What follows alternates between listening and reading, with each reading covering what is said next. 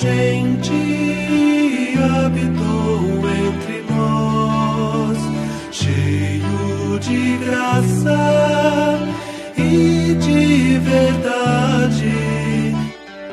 Você está ouvindo o podcast do Guilherme Kerr.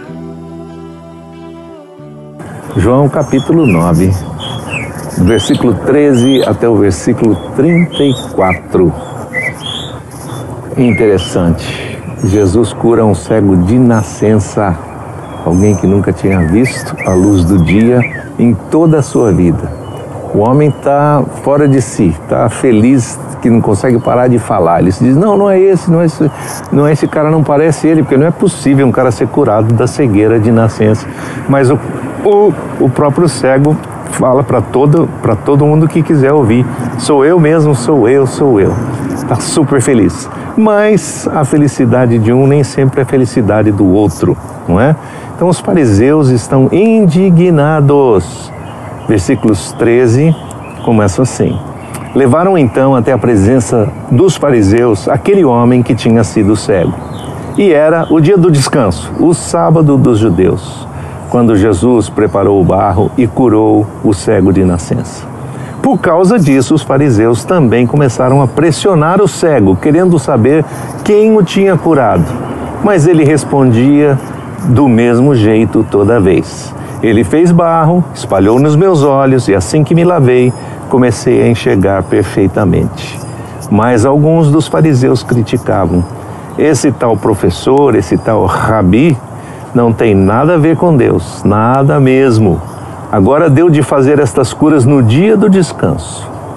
Outros estavam mais confusos ainda e diziam: Não é possível um homem comum, um mero pecador, realizar milagres como estes. E as opiniões os dividiam. Então resolveram mais uma vez questionar o homem que tinha sido cego. E você? O que pode nos dizer sobre ele? Afinal, os seus próprios olhos, pois foram seus próprios olhos que ele abriu. Mas ele não disse nada mais do que isso. Ele é um profeta. Ok. Então aqui a gente vê de novo a questão entre o que a religiosidade causa na vida das pessoas e o que o verdadeiro relacionamento causa. A religiosidade causa você se entristecer pela cura de alguém e questionar se a cura é válida, porque ela teria sido feita num dia não válido, segundo a percepção deles, na verdade, não segundo a percepção de Jesus, porque Jesus já tinha dito antes: meu pai trabalha todo dia e eu trabalho também. Eu vim cumprir terminar a obra do meu pai, não é isso? Então os judeus preferiram acreditar que o homem estava mentindo. É incrível isso, né? Quando a verdade confronta a gente, a gente não quer a verdade, a gente redefine a verdade. Eu já falei sobre isso, só estou falando de novo. A gente diz assim que quem está falando a verdade está na verdade mentindo e cria um conflito para chegar a uma outra conclusão diferente que esse homem estaria mentindo em que nunca de fato tinha sido cego e muito menos tinha sido curado. Resolveram então questionar os pais do homem que tinha sido curado. Estão vendo o passarinho? Ele está feliz, está feliz que nem um homem que foi curado aqui. Quando lhe perguntaram, lhes perguntaram: Esse homem é filho de vocês? Pai e a mãe do menino estavam lá. É verdade que ele nasceu cego e foi cego toda a vida? Como podem explicar que agora ele esteja vendo? Os pais apenas responderam: Sabemos com certeza que esse é o nosso filho, sabemos que ele era cego desde o dia em que nasceu. Como ele passou a enxergar, isso não sabemos. Também não sabemos quem foi que o curou. Perguntem a ele. Ele é maior de idade e sabe responder por si mesmo. Interessante, eles, eles vamos dizer, escolheram, parecia que estavam que eles tinham sido instruídos por um advogado. Escolheram as respostas certas. Era cego? Era. Desde que nasceu? Sim, desde que nasceu. Como ele chegou? Não sabemos. Eles nem, nem conseguiram confirmar que o filho tinha sido curado no sentido assim, olha, alguém trouxe a cura para o nosso filho. Eles se recusaram a fazer isso. Os pais do moço responderam, veja, veja bem por quê. Os pais do moço responderam dessa maneira porque estavam intimidados com medo dos líderes judaicos e das suas perguntas, porque estes líderes já haviam ameaçado que qualquer pessoa que confessasse a Jesus como Messias, ou seja, seja, dissesse esse é o Messias, esse é o enviado de Deus, esse é o ungido de Deus, seria imediatamente expulso da sinagoga. Veja que interessante. A religião não apenas faz pressão, se entristece com o bem que é feito aos outros, mas ela também tem suas punições de todo tipo. No caso aqui, até para os pais do moço, que só precisavam responder a verdade daquilo que eles sabiam, mas tiveram medo de dizer: olha, ele foi curado por um homem aí. Por essa razão, os pais do cego responderam evasivamente: ele já tem idade suficiente, perguntem a ele. Olha, é maior de idade, falem com ele aí, deixa ele responder e assumir isso aí. Nós não queremos confusão, não queremos ser expulsos da sinagoga. E lá foram procurar outra vez o homem que havia sido curado. Os fariseus não desistem, né? O propósito deles era chegar até o lugar onde pudessem trazer uma acusação formal para Jesus e levá-lo até a cruz.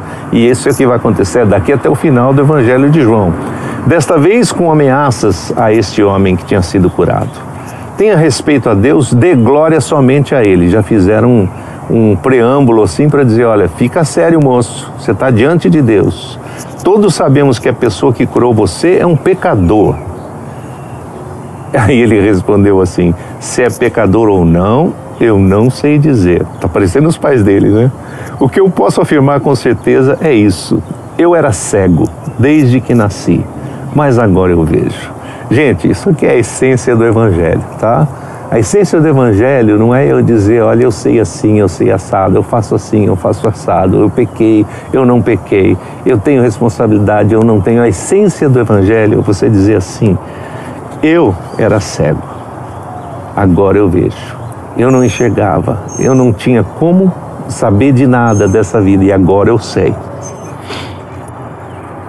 Então, os fariseus queriam mais detalhes. O que especificamente ele fez com você?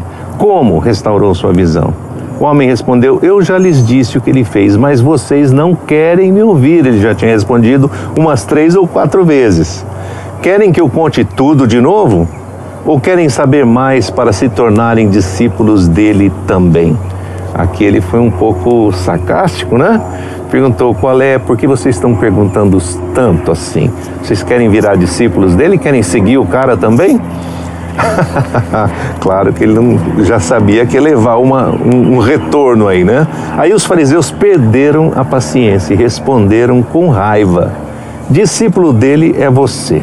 Nós somos discípulos de Moisés, porque sabemos que Moisés falou como profeta vindo de Deus.